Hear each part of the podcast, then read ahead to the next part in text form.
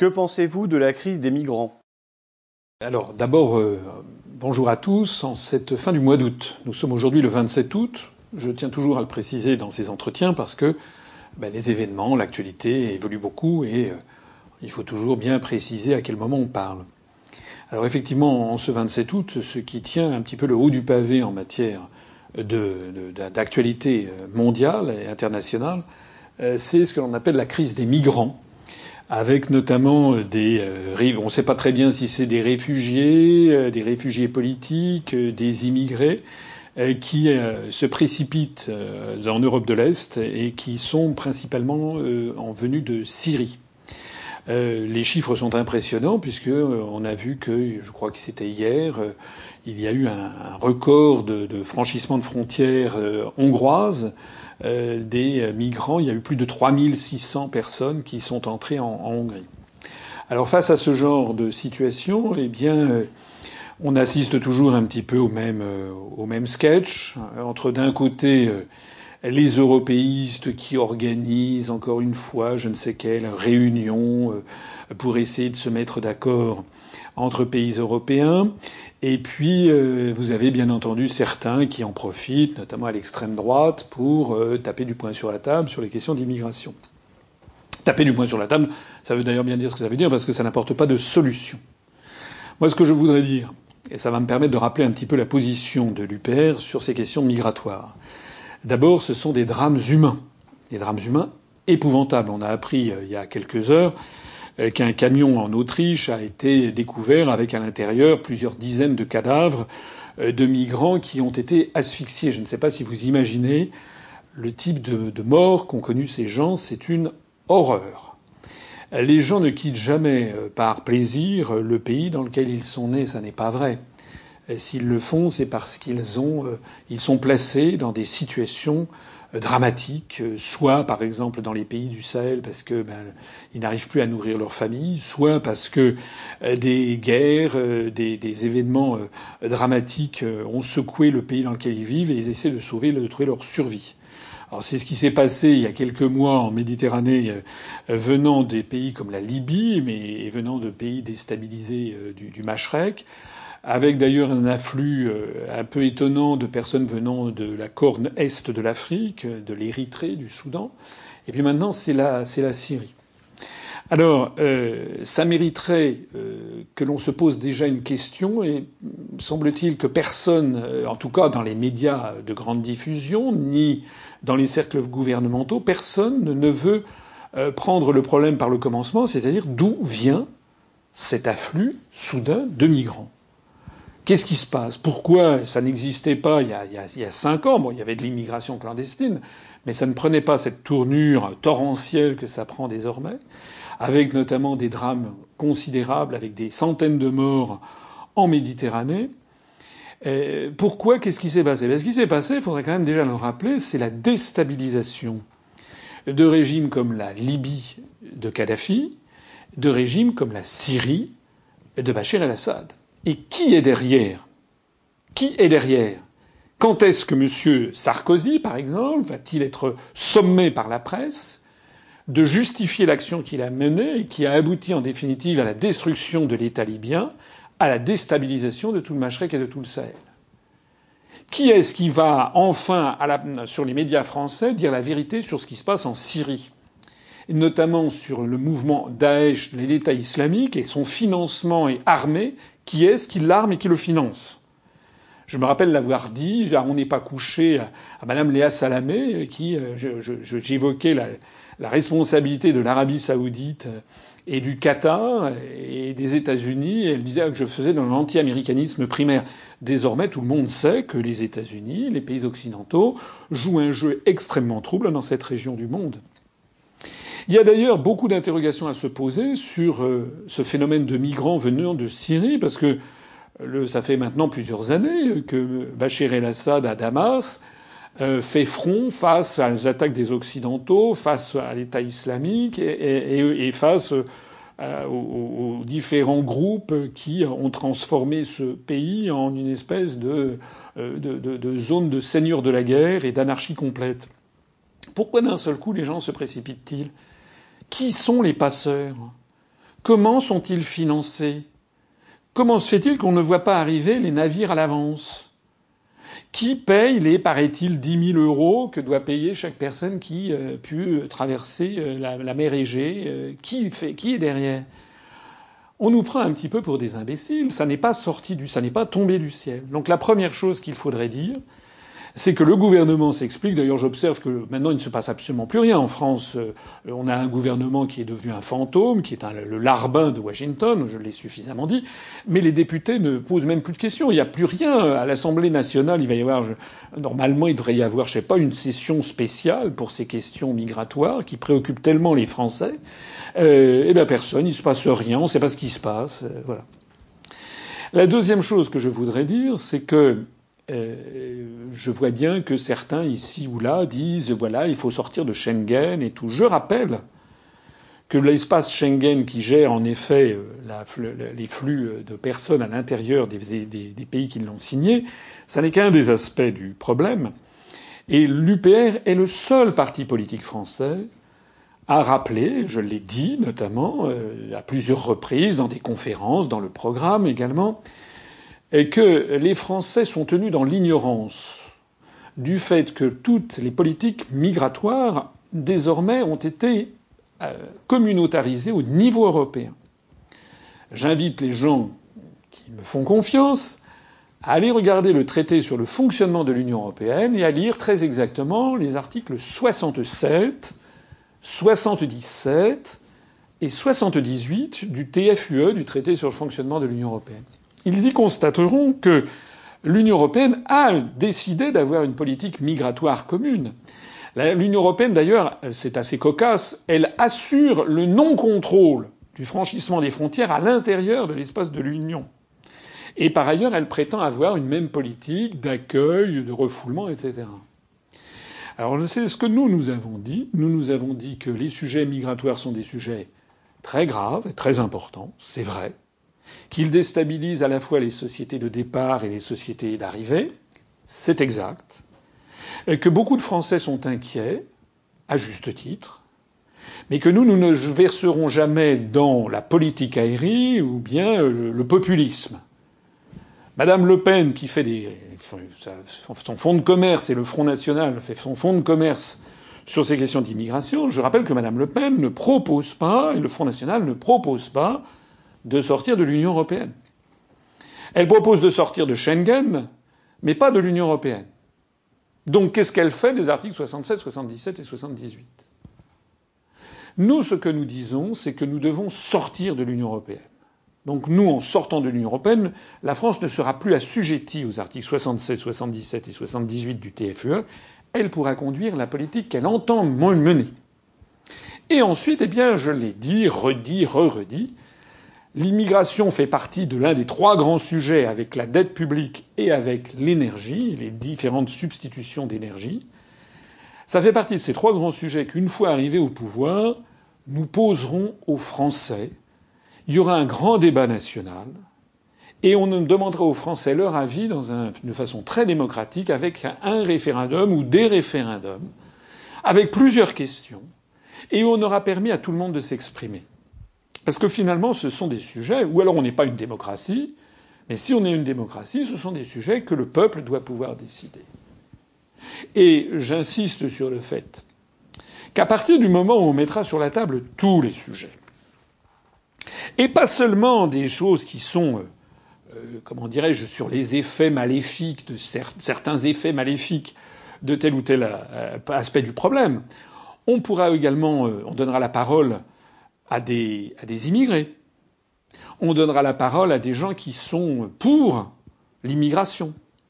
On donnera la parole à des gens qui sont contre l'immigration. On donnera la parole à des gens qui vivent dans des quartiers à problème. On mettra tout sur la table. Et à ce moment-là, eh bien, on pourra décider. Les gens se rendront compte parce que les Français sont pas sont pas des imbéciles si on les prend comme il convient de les prendre, c'est-à-dire les prendre pour des gens intelligents à qui on doit exposer les problèmes on découvrira que sur ces questions migratoires, comme d'ailleurs sur les questions énergétiques, dans un tout autre domaine, il n'y a pas de solution simple. On a affaire à des problèmes, des problèmes humains. Alors bien sûr, on ne peut pas accueillir toute la misère du monde, c'est exact. On ne peut pas non plus euh, traiter les gens comme du bétail. Il faut examiner aussi les raisons pour lesquelles les gens s'en vont de leur pays, examiner les termes de l'échange. Est-ce que l'Occident a, a, une relation économique correcte avec les pays du Sud Il faudra bien un jour que quelqu'un passe à, euh, comment dirais-je, euh, qu'on poursuive, si nécessaire, les personnes qui ont fait de l'ingérence au point de détruire des régimes comme le régime libyen, le régime syrien. C'est totalement contraire à la charte des Nations Unies et on essaiera de réparer les dégâts. En attendant, nous, nous ne participerons pas à cette, euh, euh, comment dirais-je, ce débat qui consiste encore une fois à empuantir l'atmosphère en France, hein, en essayant de faire haro contre les, immigrés de façon générale, euh, comme si c'était le sujet. Le sujet est un sujet beaucoup plus grave, c'est un sujet géopolitique. C'est un sujet géopolitique où, assez probablement, les États-Unis ont leur mot à dire parce qu'il y a quand même quelque chose qui est très très étonnant, c'est que on se demande pour d'où encore une fois, je reviens sur ce que je disais, d'où sort cet argent, euh, euh, pourquoi est-ce qu'on postule d'ailleurs euh, la, comment dirais-je l'impotence des pays de l'Union européenne, pourquoi ce phénomène migratoire on fait on focalise d'un seul coup l'attention des populations en Europe là-dessus et qu'on ne parle jamais par exemple de ce qui se passe à la frontière du Rio Grande entre le Mexique et les États-Unis. Donc il faudra qu'on ait sur ces sur ces questions un vrai et long, et long débat, et qui se termine par des décisions précises, si possible euh, que j'espère conformes à la justice, à l'humanité et au réalisme, euh, tel que c'est normalement la tradition de la France. Que vous évoque la déclaration de M. Mélenchon, je cite S'il faut choisir entre l'indépendance de la France et l'euro, je choisis l'indépendance. Oh ben là, alors là, on, on, on, change complètement de registre. Là, on était dans le domaine du tragique? Là, on, passe au domaine de la, de la, de la bouffonnerie. Là, c'est du cocasse. Ça va détendre un peu l'atmosphère. Alors, euh, rappel des épisodes antérieurs. Monsieur Mélenchon a appelé à voter oui euh, au traité de, de Maastricht en 1992, créant l'Europe. Monsieur Mélenchon, en 2005, certes a appelé à voter non à la Constitution européenne, mais il était en faveur d'une autre Europe, etc. Il n'était surtout pas question de sortir de l'euro. Et puis dans les années 2010-2011, Monsieur Mélenchon nous a fait un festival, un festival où le parti de gauche s'est déclaré un parti à, à perspective européenne. Monsieur Mélenchon a, proposé une autre Europe, comme bien entendu, comme d'habitude. Euh, Monsieur Mélenchon a défendu bec et ongle l'euro. Il a dit justement qu'il fallait euh, euh, surtout pas attaquer l'euro, il fallait redéfinir les statuts de la Banque centrale européenne, mais surtout il fallait préserver le principe de, de l'euro. Et Monsieur Mélenchon, qui n'est jamais à une outrance près, avait dit rien moins que euh, ceux qui étaient euh, pour la sortie de l'euro étaient des maréchalistes, c'est-à-dire des partisans de, Pétain. Voilà, c'est-à-dire des collabos. C'était quand même un peu fort. Nous, nous disons que ce sont justement les partisans de l'euro qui sont des collabos, des collabos de l'Empire, dont M. Mélenchon. Mais M. Mélenchon osait dire que c'était être un collabo et un maréchaliste que de vouloir en sortir. Alors le problème de M. Mélenchon, c'est que ben, est confronté à deux problèmes. M. Mélenchon, il est confronté à un problème qui s'appelle l'Union populaire républicaine. Il nous connaît très bien. Hein. Une fois, je l'ai croisé rue Saint-Maur à Paris 11e. Il était en conversation avec quelqu'un. Quand il m'a vu, il s'est transformé en statue de sel. C'est comme, euh, il était tétanisé. Ça a duré une fraction de seconde, mais il était terrorisé en me voyant. Bon.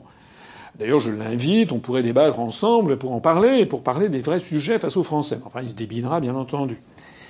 Alors, Monsieur Mélenchon, euh, donc, euh, euh, euh, est confronté actuellement à la montée en puissance de l'UPR sur laquelle on va revenir. Notre parti se porte extrêmement bien. On aura l'occasion d'y revenir tout à l'heure. Donc ça, ça le, ça le dérange, ça l'embête. Ça l'embête, parce que maintenant, euh, l'UPR est en train de talonner le nombre d'adhérents du parti de gauche. Si pas même, nous l'avons peut-être même dépassé. Et puis il y a un deuxième problème pour M. Mélenchon, c'est un problème interne. Parce qu'il y a de plus en plus de gens qui connaissent l'UPR.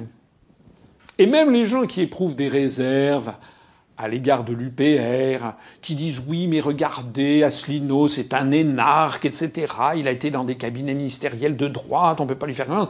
Je connais, bien sûr, les discours que l'on, dit. Mais néanmoins, d'abord, l'UPR, c'est pas uniquement Asselineau, c'est moi qui l'ai créé, mais l'UPR, c'est, c'est maintenant plus de 8000 personnes. C'est de non plus en plus de nombreux responsables venant de tous les horizons, d'ailleurs pas mal de gens de gauche. Mais le problème que nous nous posons, et pas seulement d'ailleurs au front de gauche, on va peut-être en parler juste après, c'est que l'UPR a introduit, est en train d'imposer un grand retour à la politique avec un grand P, c'est-à-dire on va au fond des choses, comme le disait le général de Gaulle. Nous, nous avons des analyses qui vont au fond des choses. On raconte pas aux Français des sornettes sur une autre Europe ou sur un plan B, parce que aux dernières nouvelles, vous avez vu, M. Mélenchon s'est accoquiné avec Varoufakis. Voilà, il a tourné le dos à Tsipras, il s'est accoquiné avec Varoufakis, l'ancien ministre des Finances grec, pour lancer un plan B. On se moque du monde. Je rappelle pour la énième fois que les traités européens ne peuvent être modifiés qu'à l'unanimité. C'est l'article 48 du traité de l'Union européenne. L'unanimité, ça veut dire que M. Mélenchon pourra nous sortir euh, qu'il a pris un bon repas avec M. Euh, Varoufakis ou avec M. de euh, comment dirais-je Iglesias là de Podemos, l'espagnol, ou avec Mme Tartemuche de Slovénie ça ne changera rien de rien de rien au fait que jamais, jamais, jamais il n'obtiendra une unanimité sur une Europe à la Mélenchon. Ni les, ni ni les Britanniques, ni les Luxembourgeois, ni les, ni les Allemands sur lesquels M. Mélenchon passe son temps à taper, ni les Pays-Bas, ni les Scandinaves, ni les Polonais, ni la plupart des pays de l'Est n'accepteront jamais une Europe à la Mélenchon. Voilà. Alors nous, nous l'avons expliqué très précisément.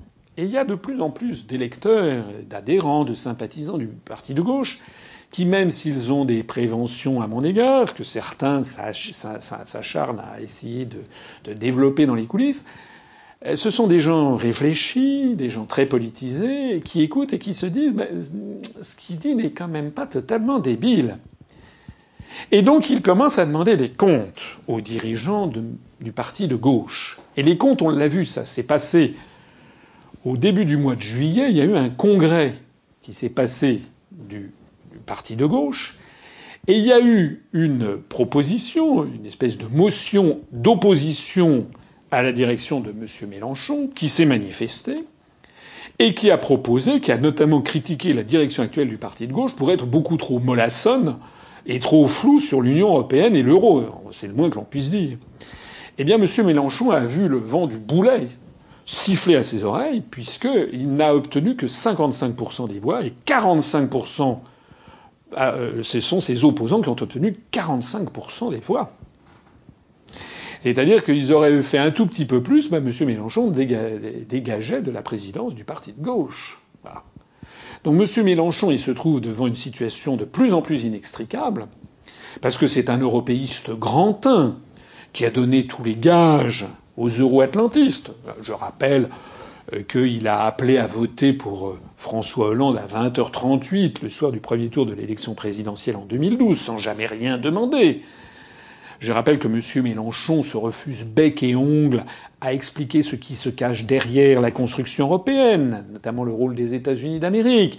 M. Mélenchon refuse absolument d'expliquer que euh, ce qu'est l'article 48 sur l'unanimité pour changer les traités. M. Mélenchon ne dit pas un mot de l'article 50 pour sortir de l'Union européenne. M. Mélenchon ne fait aucune analyse de fond sur l'euro, ce que nous, et pas seulement, c'est pas un nous de majesté, c'est pas seulement moi, les, les, les, conférences mises en ligne, par exemple, par Vincent Brousseau, notre responsable chargé des questions monétaires, qui a passé 15 ans à la BCE, euh, se diffusent très très bien sur Internet.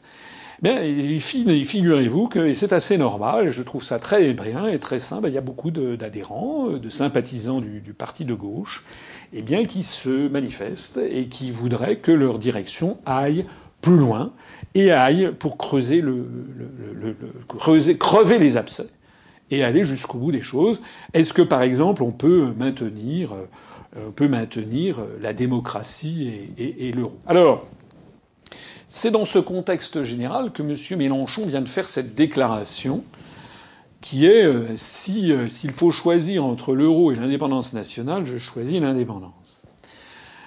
C'est typiquement de la manœuvre politicienne que l'on va examiner d'un peu près dans quelques instants. Pour quelqu'un qui ne fait pas très attention, qui écoute ça d'une oreille, j'ai quelqu'un qui se dit ah ça y est, Mélenchon veut sortir de l'euro. Mais ça, c'est les manipulations que j'ai expliquées déjà 50 fois dans ma conférence à laquelle je renvoie les personnes intéressées, qui s'appelle euh, Les partis politiques respectent-ils l'intelligence des Français? Le Front National, par exemple, ou d'autres, sont champions pour lancer comme ça des espèces d'hameçons, faire croire qu'ils auraient complètement changé alors qu'en fait rien n'a changé. Alors pour comprendre la manœuvre de M. Mélenchon, il faut se replacer par exemple au, au 18 juin 40. Est-ce que vous imaginez que Charles de Gaulle aurait fait le 18 juin 40 un appel en disant s'il faut choisir entre l'occupation hitlérienne et l'indépendance, je choisirais l'indépendance. Euh, les gens éclatent de rire. C'était bien évident que l'occupation hitlérienne, c'était la fin de l'indépendance de la France. Donc il n'y a pas s'il faut choisir. Il faut choisir. Il n'y a pas de si.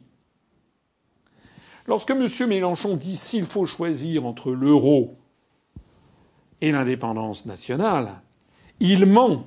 Parce qu'il n'y a pas de si.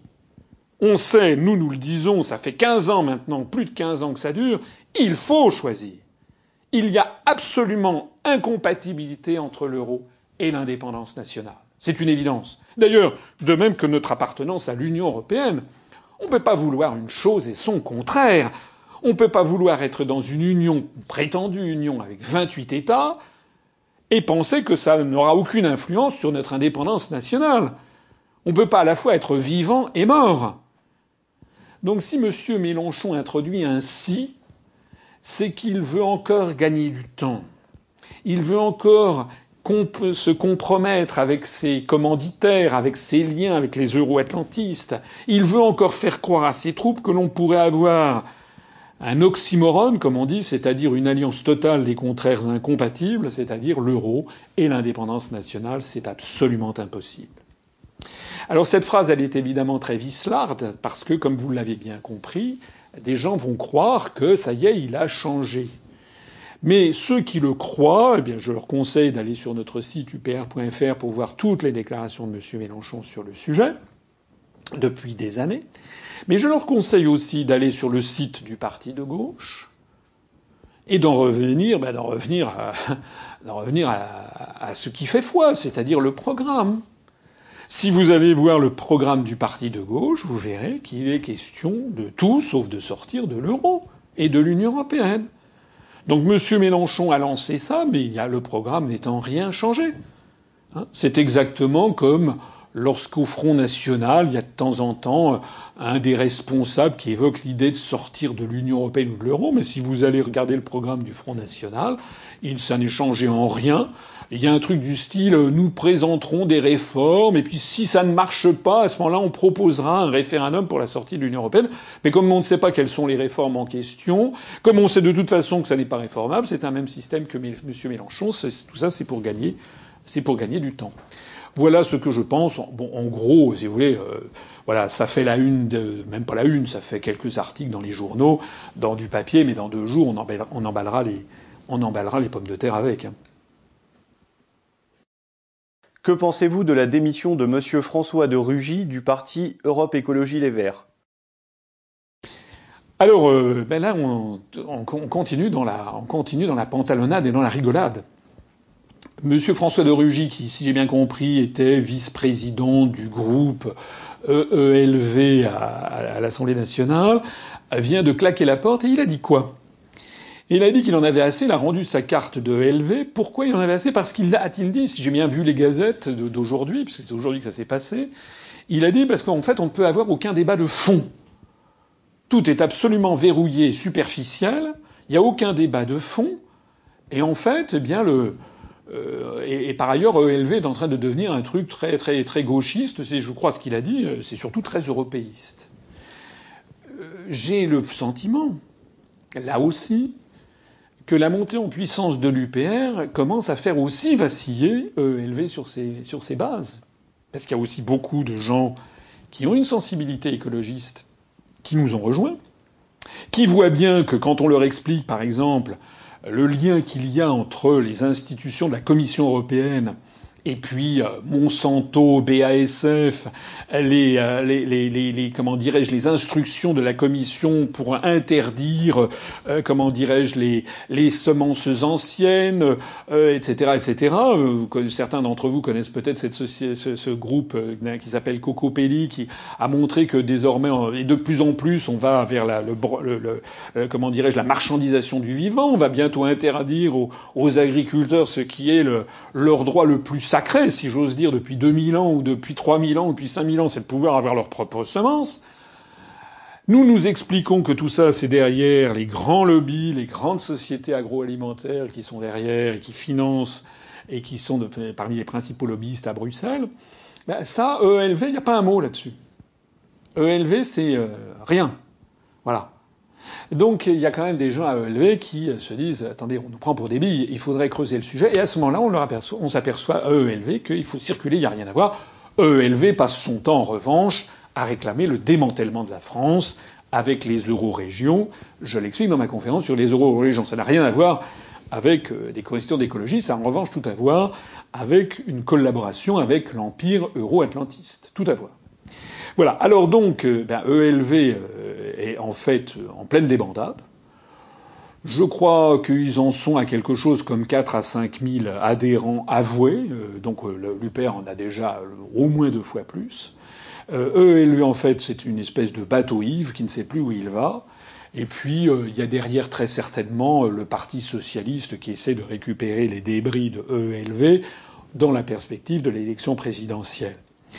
Je voudrais insister sur cet aspect des choses, c'est que euh, la presse ne parle que de ça, que de EELV dans tous les médias. Aujourd'hui, on parle du départ de Monsieur de Rugy. Oh, très bien, c'est les, les, les, Monsieur de Rugy s'en va. Bon, euh, mais pourquoi est-ce que la grande presse consacre autant de couverture à ce mouvement politique qui est en train d'être détruit, qui ne représente à peu près plus grand monde et qui n'aurait plus que 4000 euh, adhérents? Alors qu'il n'y a toujours pas un seul mot sur l'Union populaire républicaine qui se développe à toute allure. C'est tout à fait fascinant, c'est presque un brevet en fait de résistance qui nous est quotidiennement accordé par l'ensemble des grands médias. Ça devient d'ailleurs très réjouissant parce que de plus en plus de gens sont tellement effarés de cette situation qu'ils nous rejoignent puisque vous savez comment sont les Français, hein, et comme beaucoup de peuples. Voilà, si on leur a interdit de faire quelque chose, eh bien ils le font. Et comme la presse veut interdire aux Français de connaître l'UPR, eh bien de plus en plus de Français se précipitent à l'UPR et nous connaissent parce qu'ils se disent, et à juste titre, que si on veut nous interdire l'accès aux grands médias, c'est bien qu'il doit y avoir quelque chose quelque part que nous disons et que les autres ne disent pas. La deuxième chose que je voudrais, que je voudrais dire sur cette, sur cette question, c'est qu'il n'y a pas que ELV et le front de gauche qui sont dans la panade. C'est qu'en fait, la panade, elle s'étend à tous les partis politiques. Il y a euh, un, de, nos adhérents qui connaît bien quelqu'un qui est à l'UMP, qui, a claqué la porte de l'UMP il il y a quelques semaines en disant c'est pas possible, il n'y a aucun débat de fond. Sur les questions européennes, c'est, y a, circuler, il n'y a rien à voir. Mais là aussi, Internet, c'est, pour tout le monde. Hein. On a d'ailleurs des ralliements de gens, et même on commence à avoir des anciens élus de partis politiques, du Parti socialiste, de l'UMP, qui discrètement décident de nous rejoindre en disant ça ne peut plus durer. Au PS, à l'UMP, il n'y a aucun débat de fond sur les questions européennes. C'est toujours le moulin à prière, hein, toujours les trucs oui, l'Europe c'est formidable, il faut sauver l'Europe, l'Europe c'est la paix. Effectivement, regardez, regardez comment l'Europe nous entraîne vers la paix vis-à-vis de la Russie, vis-à-vis de la Syrie. Ils sont tous là à nous expliquer, mais non, ça serait d'être fasciste de vouloir en sortir. Mais ça, bon, ça a marché un an, deux ans, trois ans, cinq ans, dix ans, puis maintenant il y a l'UPR qui est là, puis nous on dit, on dit les choses. Et nous savons de sources sûres, par des amis journalistes, qu'il y a eu des instructions qui ont été données à un certain nombre de rédactions pour dire il faut surtout pas parler de l'UPR parce que l'UPR pose les questions que nous ne voulons pas voir abordées parce que l'UPR met le doigt là où ça fait mal. On est très connu de beaucoup de salles de rédaction et d'ailleurs beaucoup de journalistes nous suivent et de plus en plus avec de plus en plus de sympathie. Alors ça, c'est pour l'UMP. Le Parti socialiste, euh, c'est la pantalonnade aussi. Parti socialiste, là, je crois, demain euh, ou après-demain, va commencer son université d'été à La Rochelle. Alors, vous avez vu patatras, le scandale. On vient d'apprendre que ils ont recours à un prestataire de services pour organiser le show à l'américaine, parce qu'eux, ils ont beaucoup d'argent. Je rappelle que le Parti socialiste, l'UMP, le Front national ont beaucoup d'argent. C'est le vôtre. C'est le mot. C'est le mien aussi. Hein, c'est que cet argent, c'est celui versé euh, par l'État à partir de l'argent des contribuables, à partir du moment où ils ont beaucoup de députés. Donc le Parti socialiste, euh, il se paye un show à l'américaine. Nous, notre université qui va se tenir dans quelques semaines, j'espère qu'on va y revenir tout à l'heure, euh, nous, c'est pas un show à l'américaine. On va faire quelque chose d'extrêmement sympathique, je crois, chaleureux, convivial, instructif, réfléchi, avec des tables rondes passionnantes. Euh, mais on n'a pas recours à un prestataire de services extérieur, on n'en a pas les moyens. Alors le patatras, vous l'avez vu, c'est un lièvre qui a été soulevé, ça fait l'objet d'un article dans Libération d'aujourd'hui d'ailleurs.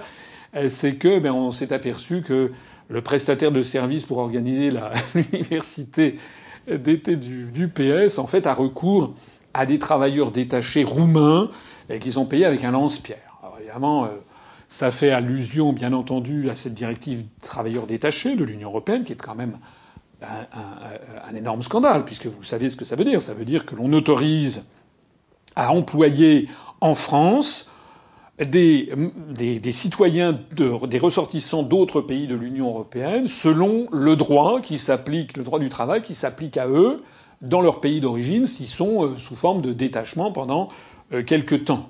Ça veut donc dire ben, que le Parti socialiste, eh bien, il organise son université d'été en faisant venir des, des Roumains et en les exploitant, euh, voilà, en les exploitant comme, comme, euh, voilà, c'est peut-être qu'il les fait dormir, je ne sais pas, moi, dans, chez des marchands de sommeil, euh, voilà, ça c'est la gauche, c'est la gauche française qui nous donne des leçons, hein, voilà, le Parti socialiste fait travailler des travailleurs détachés, bon, fermer le banc, quoi.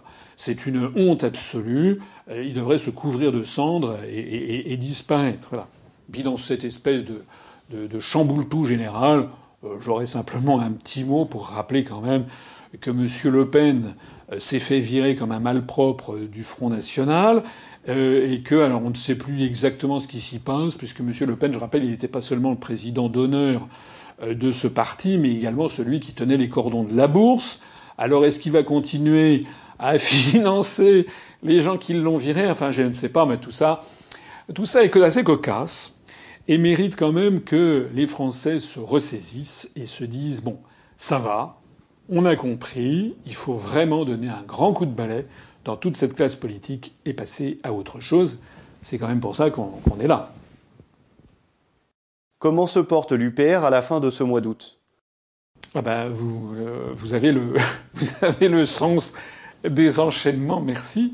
Euh, eh ben L'UPR, euh, j'ai du mal à cacher ma joie, à vrai dire, parce que l'UPR se porte quand même très très bien. Je faisais le compte juste avant de commencer cette émission, que nous enregistrons donc euh, ce 27 août à 20h, et j'ai regardé sur notre base de données depuis le 1er juillet 2015. Je remonte pas euh, à l'homme de Néandertal, hein. je remonte pas même pas au mois de mars je remonte au mois de 1er juillet jusqu'au 27 août, c'est-à-dire même pas jusqu'au 31 août, c'est-à-dire les mois d'été de trêve estivale, c'est-à-dire des mois où euh, les autres années euh, nous avions eu euh, un très net ralentissement, c'est normal. Pendant les vacances d'été, en général, les gens, il y a quand même plus de 50% des Français qui partent en vacances, qui pensent à tout à fait autre chose. Ceux qui ne partent pas en vacances, ils sont quand même, c'est les mois d'été, ils ont plutôt envie de sortir avec des copains, etc. Ils n'ont pas envie de se prendre la tête avec des partis politiques. Il n'y a aucune campagne, pratiquement pas de campagne électorale à l'horizon. Il y a celle de, l'Aveyron sur laquelle je dirais peut-être un, mot dans un instant. Eh bien donc les autres années, on avait en général au cours des mois de juillet et août peut-être 10 euh, ou 15 ou 20 adhésions pendant les deux mois ou 30 adhésions, je ne sais pas, j'ai pas j'ai pas regardé, mais c'était quand même un peu le calme plat. Je parle même pas, je parle même pas des années 2008 ou 2009 où là, je peux vous assurer qu'entre le 1er juillet et le 31 août, il y avait une adhésion ou zéro. Eh bien, depuis le 1er juillet 2015 jusqu'au 27 août 20 h j'ai regardé tout à l'heure, nous avons fait 415 adhésions. C'est tout à fait considérable. C'est tout à fait considérable. Ça s'accompagne par ailleurs du renouvellement de cotisation des adhérents antérieurs. Ça s'accompagne également de dons pour la campagne pour les élections régionales. On va peut-être en parler dans un instant aussi. Donc c'est quelque chose qui est tout à fait satisfaisant. Et puis il n'y a pas que les adhésions. Il y a aussi euh, le l'air du temps. Voilà. Il y a l'air du temps qui est là et on sent, on reçoit un courrier de plus en plus considérable. On reçoit des messages d'enthousiasme, de soutien, de extrêmement émouvant. D'ailleurs, pas seulement de France métropolitaine, mais d'outre-mer et aussi de, beaucoup d'endroits du monde. Euh, du Canada, des Français expatriés au Canada euh, ou, en Allemagne, au Royaume-Uni, même d'ailleurs des étrangers, des Belges, des Suisses, euh, des Algériens qui nous écrivent en disant on voit, on, vous êtes, vous êtes ce qu'on a toujours espéré de, de, la France, etc., etc. Voilà. Donc tout ceci se passe très très bien. Euh, on sent également, et je voudrais peut-être dire un mot sur, à ce propos sur l'élection législative partielle à laquelle nous participons, à Millau, qui le premier tour aura lieu le, 6 septembre, euh, euh, il semble que l'on assiste à un frémissement euh, au niveau des, médias, du moins des médias locaux. Nos, deux candidats, Loïc Massebio, qui est natif de Millau, qui a toujours vécu à Millau, ça tombe bien, c'est la circonscription, pour cette législative partielle, accompagné par Edith Paradis, qui est notre responsable pour la Lozère, qui est d'une grande famille de Lozère, qui est juste à côté, eh bien, se présentent l'un et l'autre, lui comme suppléant, euh, lui comme candidat euh, et elle comme suppléante. Eh bien, euh, les, ça se passe bien. le contact avec les médias locaux est tout à fait correct. On n'est pas traité d'une façon extraordinaire, mais enfin, on est traité correctement, de façon objective. Euh, même presque dans certains, une fois ou deux, on a même eu des articles plutôt un peu sympathiques. Et donc on sent que le vent est en train un petit peu de changer. au moins au niveau des, des, des médias locaux, des journalistes commencent à se dire que ce parti politique qu'on avait méprisé, etc., eh bien, que cela plaise ou non, est en train de s'incruster dans le paysage. Et pourquoi? Eh ben, Je le rappelais tout à l'heure avec M. Mélenchon, euh, une des raisons de, notre, de, notre, de la flambée d'adhésion qu'il y a eu cet été, c'est que beaucoup de gens euh, se sont rendus compte que sur la Grèce, sur Tsipras et sur Syriza, eh bien, nous avions encore une fois raison. Nous avions annoncé, je l'ai dit l'autre fois, euh, nous avions annoncé dès le mois de janvier, j'avais fait un communiqué pour dire ben maintenant les Grecs vont pouvoir mesurer à quel point ils se sont fait duper. Pendant plusieurs mois, on a eu, même dans, chez nos adhérents, des gens qui disaient quand même, euh, regardez, si et ça, il va faire un référendum. Donc euh, même en interne, certains trouvaient que mes analyses étaient peut-être un petit peu excessives. Ben, en réalité, elles ne l'étaient pas. Elles étaient, je suis euh, désolé de devoir le souligner, elles étaient totalement, totalement explicatives de la réalité. D'ailleurs, M. Tsipras, les dernières nouvelles, j'ai oublié d'en parler, a démissionné. On apprend aujourd'hui que c'est la présidente du Conseil constitutionnel qui est nommée Premier ministre jusqu'aux prochaines élections. Que va faire Tsipras euh, J'en sais rien. Euh, soit il gagne les élections en faisant une alliance avec le centre, voire le centre droit, et il retourne comme Premier ministre. C'est d'ailleurs ce que souhaite la Commission européenne. Ils l'ont dit sans embâche, mais alors là, ça sera, enfin, la trahison sera consommée. Ça sera quelque chose de même Échille ou Euripide n'avaient pas prévu ça dans leur tragédie. Enfin, c'est de la folie furieuse. Euh, même même euh, François Hollande, avec son, son mon adversaire, c'est la finance, apparaîtra, passera pour un amateur par rapport à une telle, une telle duperie, une telle trahison des électeurs. Puis l'autre possibilité, c'est que finalement, bah non, que ça se passe pas comme ça, que finalement il ne soit pas, ne redevienne pas premier ministre. Moi, je suivrai son parcours, mais je, hmm, moi, je pense qu'il finira par donner, vous savez, des, des cours dans une université américaine, le truc style, euh, euh comme euh, comment il s'appelle, euh, c'est l'un de ses prédécesseurs d'ailleurs, euh, Pape Andréou, qui a, qui a planté la Grèce et qui après est allé faire des conférences aux États-Unis, très grassement payées, comme celle dont bénéficie l'inénarrable Nicolas Sarkozy, qui est allé également diffuser son savoir euh, éblouissant pour quelques dizaines, voire centaines de milliers d'euros par, par, par, par conférence, et cher payé à la minute. Euh, voilà, c'est ça qui se, qui se passera probablement. Pourriez-vous nous dire un mot sur l'université d'automne en préparation? L'université d'automne, donc comme je l'ai dit tout à l'heure, nous, nous n'avons pas recours à une société de prestation de services pour faire un choix à l'américaine avec des, avec des, avec des travailleurs détachés venus de Roumanie ou de Bulgarie et payés avec des lance-pierres. nous, on fait encore mieux, c'est juste les gens ne sont pas payés du tout puisque ce sont des bénévoles de l'UPR, comme d'habitude. Euh, nous allons organiser cette euh, université, je l'ai annoncé. Euh, elle aura lieu donc à la fin du mois de septembre, le 26 et 27 septembre. elle aura lieu dans un beau cadre, parce qu'à chaque fois on essaye d'avoir un cadre agréable, un cadre un peu bucolique, un cadre qui amène les gens à souffler par rapport à la vie quotidienne, à réfléchir et puis à rencontrer, à se rencontrer, à discuter entre eux. Donc cette année, je rappelle que la première année, en 2012, ça avait été à près d'Annecy, au bord du lac d'Annecy. En 2013, ça avait été euh, dans une grange fortifiée euh, près de Tours.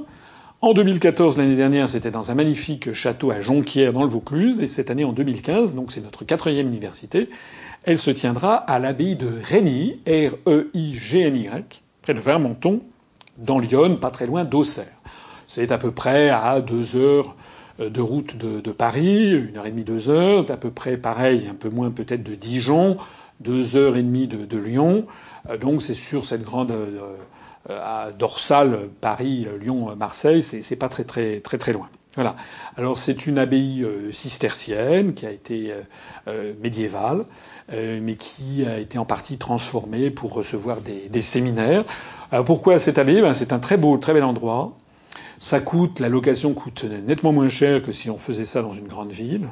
Et puis c'est quand même beaucoup plus sympathique et beaucoup plus agréable. Au cours de cette euh, université, ben, comme les autres années, euh, il y aura différents, ateliers. D'abord, il y aura une réunion du Conseil national qui se tiendra le vendredi, avec donc les responsables, les délégués départementaux, délégués régionaux, membres du bureau national euh, du mouvement qui se réuniront. On débattra notamment des échéances à venir et notamment des régionales, bien entendu, de décembre 2015, mais aussi du futur et notamment de la préparation de l'élection présidentielle de 2017 et ne l'oublions pas des élections législatives de 2017.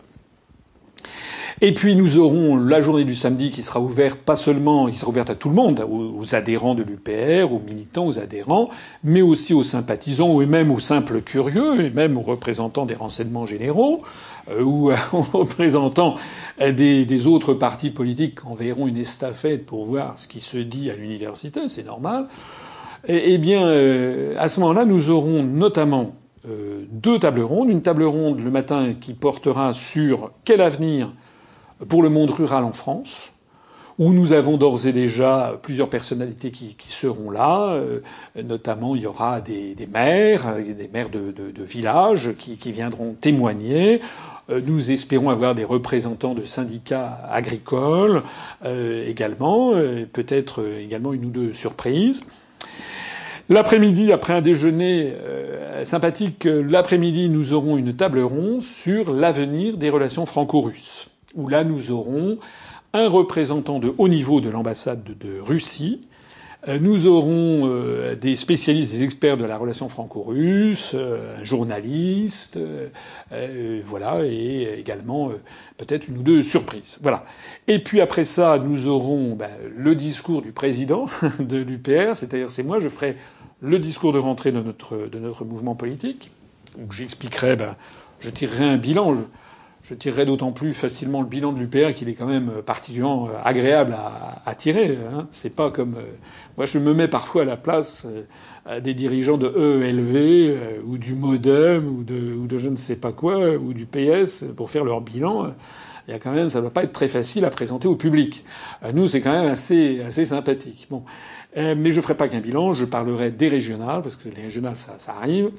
Et puis je parlerai de l'année 2016 et de l'année 2017. Et puis euh, peut-être je ferai aussi une petite présentation sympathique avec, euh, avec vidéo. Voilà. Et puis comme à l'accoutumée, cette journée se clôturera de façon très conviviale avec euh, notamment une tombola avec des objets historiques, humoristiques, etc. Qui cette petite tombola, mine de rien, elle est très appréciée euh, par les gens qui participent. C'est un moment de, convivialité. Puis, euh, moyennant, euh, moyennant 3, 3, 3 euros 6 sous, si j'ose dire, certains peuvent remporter des lots qui sont parfois intéressants. Il y aura quelques, quelques jolis lots et des lots tout à fait inédits et, et, et, intéressants. Voilà. Et puis, bien entendu, au milieu de tout ça, eh bien, les gens pourront discuter entre eux, notamment les gens qui hésitent encore à adhérer un peu à l'UPR. Je les convie à venir. Et puis, euh, eh bien, ils pourront discuter avec les uns les autres, voir à quoi ressemblent les adhérents de l'UPR. Ils s'apercevront que ces, les adhérents de l'UPR, ils ressemblent tout simplement à la population générale, puisqu'il y a parmi les adhérents des gens qui viennent de la droite, du centre, de la gauche, euh, qui sont de tous les milieux sociaux, euh, sauf, c'est vrai, on n'a pas beaucoup de directeurs de grandes banques, c'est exact. Mais à part ça, nous avons des gens de tous les milieux sociaux, de toutes les origines, de toutes les convictions, politique ou religieuse. Un mot, je rappelle que l'accès à cette euh, université, donc, euh, c'est payant parce que ben parce que la location de la salle est payante, parce qu'il faut quand même qu'on prévoit un certain nombre de points logistiques à régler. Et donc, tout ceci est précisé sur le site upr.fr. Également, pour, vous pouvez vous y inscrire d'ores et déjà. Il y a un tarif très préférentiel qui est accordé aux adhérents euh, de l'UPR à jour de cotisation. Donc c'est l'occasion pour ceux d'entre vous, les retardataires, de se mettre à jour de cotisation. Et puis c'est aussi peut-être l'occasion pour ceux qui hésitent un peu à adhérer, ben, de se jeter à l'eau. Se jeter à l'eau, c'est un grand mot. C'est simplement, tout simplement entrer dans ce grand mouvement de libération nationale que nous avons d'ores et déjà bâti et qui se développe à toute allure, ça leur permettra d'avoir une entrée à, tarif, réduit. Et puis les idées réductibles, ils pourront venir en payant le tarif plein. C'est pas des tarifs extraordinaires d'ailleurs, mais ça nous permet d'essayer d'atteindre ce que l'on espère, c'est-à-dire le, en gros le, point mort, comme on dit, c'est-à-dire en gros que ça ne nous coûte pas trop cher euh, aux finances du, du mouvement. Où en êtes-vous de la préparation des listes pour les régionales? Alors les listes pour les régionales, euh, là aussi, c'est, nous sommes très très satisfaits. Euh, nous allons nous présenter dans 12 listes, dans 12 régions de France métropolitaine, c'est-à-dire toutes les régions de France métropolitaine, à l'exception de la Corse, parce qu'en Corse, il faut une liste, je crois, avec une soixantaine de personnes. Et là, nous, nous n'arrivons pas à avoir le nombre de candidats nécessaires et surtout de candidates. Euh, et nous allons nous présenter également à l'île de la Réunion, euh, où, euh, nous avons, où nous avons la, liste déjà complète.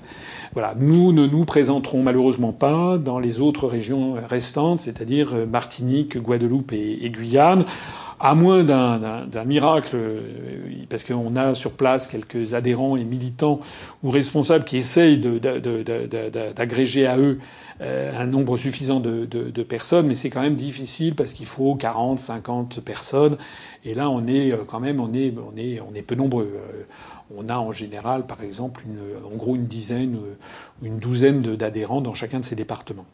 Donc, euh, je résume, nous serons présents dans les douze régions de France métropolitaine. Sur ces douze régions, il y en a déjà six ou sept ce soir où la liste est, pleine, est, complète. Quand je dis liste complète, vous savez que ce sont, pour ceux d'entre vous qui ne le sauraient pas, je précise quand même que ce sont des listes très nombreuses. Hein, je crois qu'en région, euh, région Rhône-Alpes, euh, Auvergne, c'est quelque chose comme 225 candidats et candidates. En région Île-de-France, c'est à peu près le même acabit. Donc, et à chaque fois, c'est moitié homme, moitié femme. Ce qui veut dire qu'au total, pour participer à ces élections, il va nous falloir que l'UPR présente à peu près 1600 candidats, dont 800 hommes et 800 femmes. C'est quand même pas rien. C'est quand même pas rien. Nous avons donc sept listes qui sont complètes. Quand je dis complètes, c'est-à-dire que non seulement nous avons le quota d'hommes et le quota de femmes candidats, mais en plus, on continue à recevoir d'ailleurs des candidatures spontanées parce qu'on préfère en avoir plus que pas assez, parce qu'il peut toujours se trouver au dernier moment, au moment du dépôt officiel des listes. Euh, c'est assez chinois. L'État, enfin, les pouvoirs publics ont fixé que le dépôt de la liste doit avoir lieu lors de la première semaine du mois de novembre. Euh, donc, il faut récolter au mois d'octobre euh, les certificats d'inscription sur les listes électorales. Alors, allez sur notre site, tout ceci est très bien expliqué, ou demandez à nos coordonnateurs de, de région. Mais donc, on continue, même pour les listes complètes, à recevoir des candidatures d'hommes ou de femmes, parce que si d'aventure on se rendait compte que quelqu'un qui pensait être inscrit sur une liste ne l'était pas, on aurait une solution de secours euh, pour pouvoir se retourner. Et puis il y a à peu près, donc il y a, il y a 5, 5 ou il y a 5, 6 listes, puisqu'au total c'est 13 listes. Il y a 6 listes qui ne sont pas encore totalement achevées. Il y en a une ou deux qui sont un petit peu à la traîne. Quand je dis à la traîne, c'est qu'il y a quand même plus de 80% des candidats qui ont été trouvés. Euh, celles qui ne sont pas achevées, elles sont aux alentours entre 80, 94 et 99% Donc il nous manque quelques, quelques candidats. Hum, presque toujours, les listes sont complètes. Je crois qu'il n'y a, que deux listes où on n'a pas encore le quota d'hommes, mais sinon, euh, il y, a, y, a, y a 11 listes sur les 13 où nous avons déjà tous les candidats hommes. Là où le bas blesse un peu, c'est souvent enfin, sur les candidates. Donc j'en profite pour euh, relancer je l'ai déjà dit, et je le répète, parce que pour nous c'est évidemment très important, j'en profite pour relancer à tous les candidats, à tous les, tous les adhérents, militants, sympathisants de l'UPR qui m'écoutent, et en particulier aux candidates, aux femmes, j'en profite pour leur lancer un appel pour qu'elles nous fassent passer leur candidature. Elles nous écrivent sur notre site à Contact UPR, il y a marqué Contactez-nous, elles nous écrivent, elles peuvent aussi téléphoner. On a un numéro Azur qui figure euh, en, sur le, bandeau de notre page Facebook. Euh, elles peuvent également se manifester auprès du représentant local de l'UPR. Euh, faites-nous passer encore vos candidatures, hommes et femmes. Alors plus spécialement donc dans les régions dans lesquelles on est un peu en retard, notamment donc Champagne, Ardennes, Lorraine, Alsace, Pays de la Loire, également Normandie, euh, et puis euh, également Languedoc-Roussillon. Voilà. C'est les quatre euh, mini-Pyrénées, c'est les quatre régions, et puis également un peu, c'est un petit peu juste encore en Aquitaine. Bon, en gros, on espère très sérieusement que les listes seront, toutes les listes seront complètes. En tout cas, c'est l'objectif qu'on s'est fixé aux alentours du, tout début du mois prochain, ou en tout cas aux alentours du 10 septembre, ce qui nous laisse quand même de la marge pour déposer les listes entre le premier et euh, pendant la première semaine de novembre. Mais cette marge, il faut quand même pas jouer trop dessus, puisque une fois que a recueilli toutes ces, toutes ces candidatures, qu'on les a mises en, forme, eh bien, il faut ensuite demander à chaque personne de faire l'effort de nous procurer son inscription sur les listes électorales. Et donc c'est pour ça, c'est tout ce travail qui aura lieu au mois d'octobre qu'il faut qu'il faut avoir à l'esprit. D'autant plus que euh, même moment, nous sommes euh, obligés de concevoir les affiches, les, tracts, les professions de foi. Alors je terminerai par euh, ceci. je l'ai dit, nous l'avons dit, participer à une élection de cette nature, c'est très très important pour l'UPR. Parce que si vous allez regarder, par exemple, sur Wikipédia, vous verrez qu'il y a peu de partis politiques qui sont capables de présenter des listes. Notamment euh, Nouvelle Donne, nous citoyens, qui ont été lancés comme des produits de réclame, euh, vous savez, juste à la fin 2013 pour les élections européennes. C'est des partis qui, paraît-il, ils avaient tout de suite 7000, 8000 militants, etc. Ben, en fait, ils n'arrivent pas à trouver le nombre de militants. EELV, dont on parlait tout à l'heure, fait des listes communes avec le Parti socialiste, parce qu'ils n'ont pas assez de monde pour faire des listes. Il y a beaucoup de partis qui ne sont pas capables, de, même le MoDem, etc., ne sont pas capables. Donc nous, c'est évidemment très important de montrer que l'UPR est l'un des peut-être sept ou huit partis politiques en France qui va pouvoir présenter à peu près 1600 candidats et candidates et qui va pouvoir être présent dans toutes les régions de France métropolitaine plus l'île de la Réunion. Voilà. Donc, pour cela, eh bien, il faut de l'argent. On a déjà chiffré cet argent. Je rappelle, je suis un petit peu long, mais ça mérite d'être précisé, que contrairement à ce que pensent beaucoup de Français, eh bien, les, bulletins de vote et les professions de foi ne sont pas offertes par l'État. Les bulletins de vote, les professions de foi adressées à chaque électeur et les affiches, en fait, sont payés par les candidats ou par les partis politiques des candidats, par les listes électorales par les listes. Et donc, c'est uniquement si on dépasse un certain pourcentage, en général c'est 5% des suffrages, qu'à ce moment-là, on est remboursé par l'État. Mais 5%, il faut encore les faire. Donc, et de toute façon, il faut de toute façon faire l'avance. Nous, nous ne sommes pas comme le Parti socialiste, l'UMP, le Front national, largement financé par l'argent des contribuables, comme je l'ai dit tout à l'heure. L'argent dont dispose l'UPR, c'est exclusivement l'argent de ses adhérents, de ses donateurs. Adhérents, renouvellement de cotisation et, dons, ce sont nos seules sources de financement. la loi interdit d'avoir des financements fournis par des entreprises privées ou par des associations.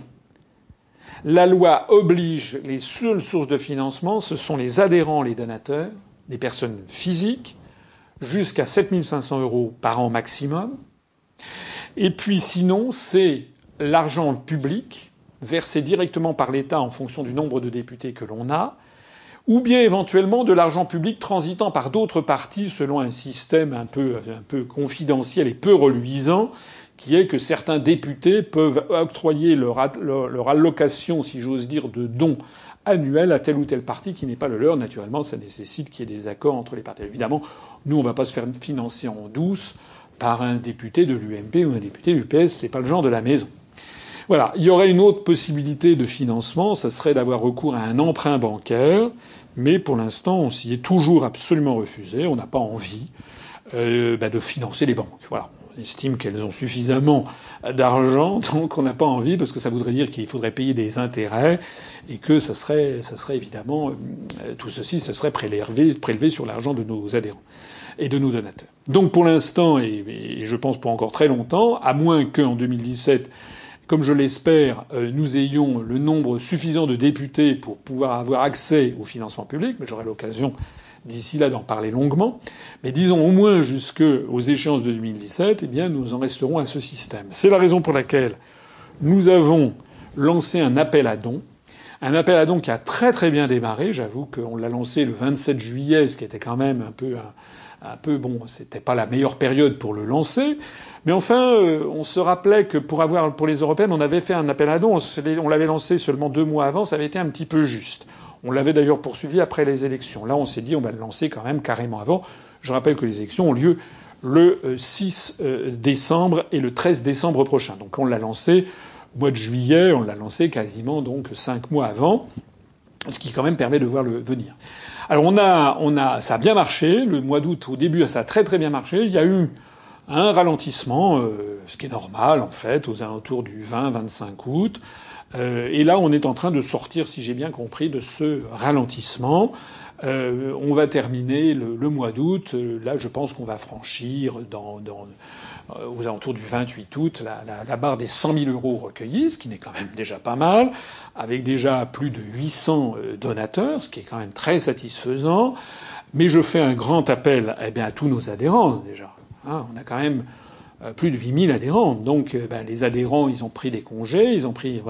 Alors l'expérience nous a montré que ben il y a des adhérents qui considèrent qu'ils ont adhéré et donc euh, ils n'ont pas envie de faire un don supplémentaire. Évidemment, je peux le comprendre si ce sont des gens qui sont un peu chiches financièrement. On en a, on en a malheureusement de plus en plus. Et puis on a aussi des donateurs qui ne sont pas adhérents. On a de tout. Mais je lance donc un appel privilégié à nos adhérents en leur demandant, et notamment à ceux qui sont un peu aisés, en leur demandant de mettre quand même la main à la poche, si j'ose dire, comme je l'ai fait moi-même, bien entendu, comme d'ailleurs tous les membres du Bureau national et tous les responsables de l'UPR le font, mettre un petit peu chacun la main à la poche, chacun en fonction de ses moyens financiers, bien entendu. Il ne s'agit pas de, de, se ruiner, mais il s'agit de mettre quand même un petit peu la main à la poche je rappelle notamment, et pour tous ceux qui sont éligibles à l'impôt sur le revenu, ça fait quand même plus de 50% de la population qui paye l'impôt sur le revenu, que lorsque vous, si vous donnez 300 euros euh, à l'UPR, eh bien, au bout du compte, ça ne vous coûte que, que 100 euros, puisque vous pouvez déduire 200 euros de votre facture d'impôt à payer. C'est très fort, hein, très puissant. Euh, et donc, ça sera dans les impôts sur le revenu à payer en 2016 sur les revenus 2015. Hein, donc, c'est très fort. Alors si vous pouvez mettre 300 euros, ben, vous mettez 300 euros. Si vous pouvez mettre 3000 euros, ben, mettez 3000 euros, ça ne vous fera que 1000 euros à payer. Si vous pouvez mettre 7500 euros, mettez 7500 euros, ça ne vous fera que, que 2500 euros à payer. Et puis si vous êtes, euh, si vous n'avez pas ces moyens, ce que je comprends évidemment très bien, ben, quelqu'un qui donne 30 euros, ça fait jamais que 10 euros. Euh, au bout du compte, si vous payez l'impôt sur le, sur le revenu, il faut faire simplement une avance de trésorerie de, de 30 euros. Voilà. Il n'y a pas de petits dons. Hein. Y a, parfois, je vois arriver des dons de 5 euros. J'ai vu arriver aussi un don d'un un adhérent, un étudiant euh, aujourd'hui euh, qui a, adhéré. Il a adhéré à 10 euros. Je rappelle que pour les étudiants, pour les, gens qui sont au RSA, les chômeurs, l'adhésion est à vraiment un prix très très bas, est à 10 euros. Euh, et ben il a adhéré à 10 euros et il a fait un don de 2 euros. Voilà, j'ai trouvé ça vraiment très touchant. Euh, voilà, parce que beaucoup de gens qui viennent à l'UPR en fait viennent et euh, s'adressent à l'UPR avec leur cœur. Voilà, quelqu'un qui est un étudiant qui, qui donne 2 euros, c'est très très symbolique, ça a beaucoup de sens. Voilà. Donc merci à tous d'y songer. On fera des relances et euh, vous pourrez trouver, vous le trouvez d'ailleurs déjà sur notre page Facebook, l'évolution presque quotidienne ou tous les deux jours de la collecte de ces, de ces, de ces dons. On est déjà quasiment à 14%, c'est encore insuffisant, mais on a encore tout le mois de septembre, le mois d'octobre, le mois de novembre, jusqu'au jusqu'au mois de décembre. Et puis même si après nécessaire, on pourra encore continuer à faire la collecte un petit peu après. Il faut quand même avouer, je me permets d'insister sur le fait que les imprimeurs euh, ne travaillent pas pour les beaux yeux, nos beaux yeux. Il faut tirer donc des, puisqu'on va être présent à peu près partout, il va falloir tirer 45 millions de bulletins de vote avec 13 régions différentes. 45 euh, millions de professions de foi, 13 régions différentes, des milliers d'affiches. Et donc tout ceci, ça se chiffre en centaines de milliers d'euros. Et évidemment, les imprimeurs, eh bien, ils veulent que, au moment où on passe commande, ils demandent souvent 50 donc ça veut dire qu'il va falloir, et passer commande, ça va être au mois d'octobre, il va falloir sortir certainement 200, 250 000, 300 000 euros euh, dès, dès, le mois de, dès le début octobre. Et ça, on ne les a pas. Donc si vous voulez nous éviter d'avoir la nécessité de faire un appel à après ou de, même de nous tourner vers une banque, ce que vraiment je ne ferai qu'en dernière extrémité, eh bien il faut, c'est maintenant qu'il faut, qu'il faut verser votre bol, et qui d'ailleurs à le refaire plus. Vous pouvez aussi donner 30 euros euh, tous les mois pendant 3-4 mois. Finalement, c'est quand même pas cher payé pour permettre à l'UPR de se faire connaître nationalement, parce que c'est ça l'enjeu. L'enjeu, c'est qu'on va se faire connaître nationalement et beaucoup mieux encore qu'aux élections européennes de 2014, tellement notre mouvement se, développe. J'en profite, puisque je parlais des adhésions, pour terminer sur des questions qui nous reviennent assez régulièrement, donc je le signale. Il y a beaucoup d'adhérents, une fois qu'ils ont adhéré, ils sont très avides de recevoir leur carte d'adhérent, qui il est vrai est très jolie, et puis leur carnet d'adhérent, leur livret d'adhérent, avec une enveloppe, avec des timbres en francs français. Tout ceci est fait ben, absolument bénévolement et vous savez que les adhérents à 10 euros, ben, ça nous coûte euh, pratiquement aussi cher que l'adhésion. J'exagère un peu, mais pour que ça ne nous coûte pas trop cher, j'ai dit, j'ai dit et je rappelle que les, les cartes, notamment d'adhérents, on ne les fait pas au jour le jour. Ça nous coûterait beaucoup trop cher parce que ce sont des cartes nominatives avec un numéro d'adhérent nominatif. Donc on fait des paquets, des paquets de 500, 600, 700 parce que ça coûte beaucoup moins cher à l'unité. Donc, je le dis et je le répète, parce qu'on a reçu encore ces jours-ci des gens qui ont adhéré à l'UPR fin juillet et qui se disent voilà, ça fait un mois, euh, je n'ai pas reçu ma carte, qu'est-ce qui se passe, et ci et ça. Un peu de patience, c'est quand même pas, euh, euh, dramatique. Nous, vous êtes bien répertoriés parmi les gens qui sont nos adhérents. Vous devez, vous avez reçu un certificat, vous recevrez l'année prochaine le reçu fiscal, donc pas, d'affolement. Vous recevrez le moment venu les cartes d'adhérents. Et j'en profite pour dire que dans les tout prochains jours, un nouvel allotement, un nouveau, un nouveau lot de, de, plusieurs centaines, je crois plus qu'à peu près 500 ou 600 cartes, va partir dans les tout prochains jours. Donc les gens qui ont adhéré en juillet et même au début du mois d'août euh, vont être servis. Mais évidemment, ben, ceux qui adhéreront euh, dans peut-être euh, voilà dans les jours qui viennent, ben, peut-être il faudra qu'ils attendent deux mois d'avoir leur, prochaine livraison. C'est pas c'est pas c'est pas dramatique. Voilà. En tout cas, je voulais en profiter encore une fois pour remercier tous les adhérents et tous les donateurs qui euh, ont déjà contribué à ce que nous ayons récupéré 100 000 euros, pratiquement 100 000 euros euh, en ce 27 en ce 27 août. Voilà. C'est déjà une somme significative. Je rappelle qu'il nous en faut 700 000. Donc il nous reste encore 600 000. Si on n'a pas les 700 000, on, rabat, on, rabat, on rabattra la voilure. Hein. Il nous faut au minimum, minimum 500 000. Si on n'a pas 500 000, c'est très simple. On sera contraint, comme au moment des élections européennes, eh bien, nous ne pourrons pas envoyer euh, de profession de foi dans toutes les régions. on sera obligé d'économiser. Voilà. Donc on ne pourra pas, euh, on pourra pas en, en, en, envoyer des provisions de foi dans toutes les régions. C'est très dommage. Ça serait très dommage. Parce que je rappelle qu'au moment des européennes, on a bien examiné le résultat des élections. On s'est aperçu que les départements où on avait pu envoyer une profession de foi, il y avait eu 50% de suffrages en plus. Voilà. C'est la raison pour laquelle il faut vraiment se mobiliser hein, pour, cette, pour cette collecte. J'en appelle à la responsabilité au sens des responsabilités de chacun et de chacune d'entre vous et se mobiliser rapidement, comme je le disais, parce qu'il va falloir quand même déjà payer des très gros acomptes aux imprimeurs dès le début du mois d'octobre. Auriez-vous d'autres sujets à aborder? Écoutez, déjà, je crois que j'ai parlé beaucoup, j'ai parlé longtemps. Euh, je vous souhaite à toutes et à tous la meilleure rentrée possible et une forte mobilisation pour les élections régionales qui arrivent. Merci beaucoup.